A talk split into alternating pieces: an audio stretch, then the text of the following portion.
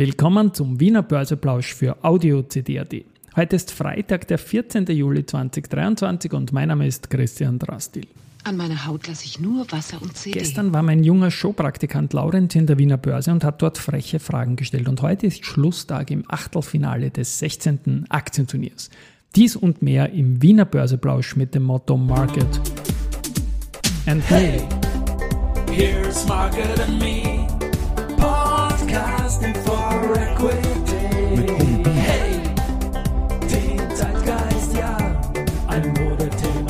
Ja, die Börse als Modethema und die Juli-Folgen des Wiener Börseplausch sind präsentiert von Wienerberger und Pira Mobility mit 70 Jahren KTM.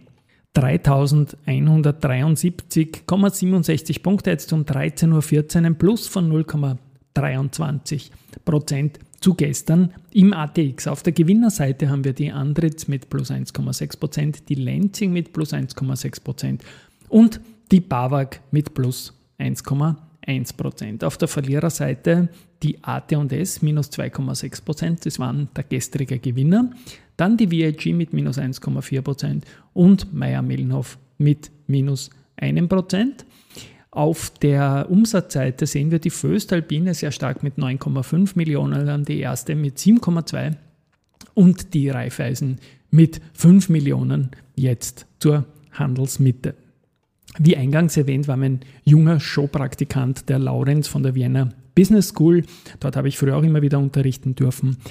Eine Besuchseinheit bei der Wiener Börse abwickeln und zwar gemeinsam mit den Internships, mit den Ferialpraktikantinnen und Ferialpraktikanten. Danke für die Einladung von der Wiener Börse, dass der Laurenz da dabei bleiben durfte. Und ja, ich habe ihn da nicht gespoilert, was seine Fragen betrifft, aber der stellt dann halt solche Fragen, äh, ob man Aktien kaufen kann an der Wiener Börse, auch wenn die nicht notiert ist. Und mit Martin Wenzel von der Wiener Börse Gespräche, ob man die zum Beispiel die OMV fragen kann, ob die OMV Teile ihres Aktienpakets verkauft. Ich finde die Folge sehr, sehr witzig. Wiener Börse Next Generation von gestern.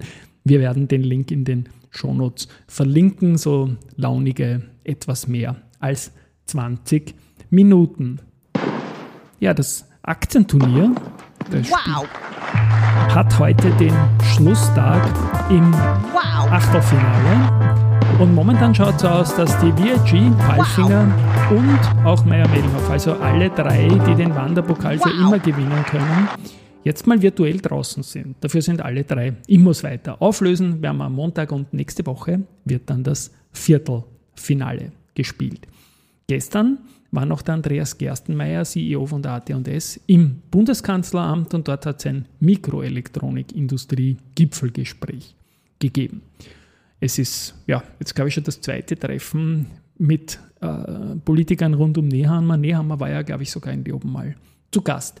Ballfinger baut um und zwar möchte man das Potenzial der Produktlinie Tail and Passenger Lifts voll ausschöpfen und wird damit eine neue Orgastruktur, neues Management bringen. Ähm, wird unter, unter der dualen globalen Führung von Hakan Peterson mit Sitz in Nordamerika und einem demnächst bekannt zu zweiten Manager in Europa geführt werden. POR, die bauen Kavernen und ein Stollensystem für das Pumpspeicherkraftwerk in Vorbach und die Energie Baden-Württemberg investiert da rund 280 Millionen Euro. Dann die, was haben wir noch? Was haben wir noch? Was haben wir noch? Fondsvolumen ähm, ist im ersten Halbjahr um 4,3 Prozent auf 195,8 Milliarden Euro gestiegen.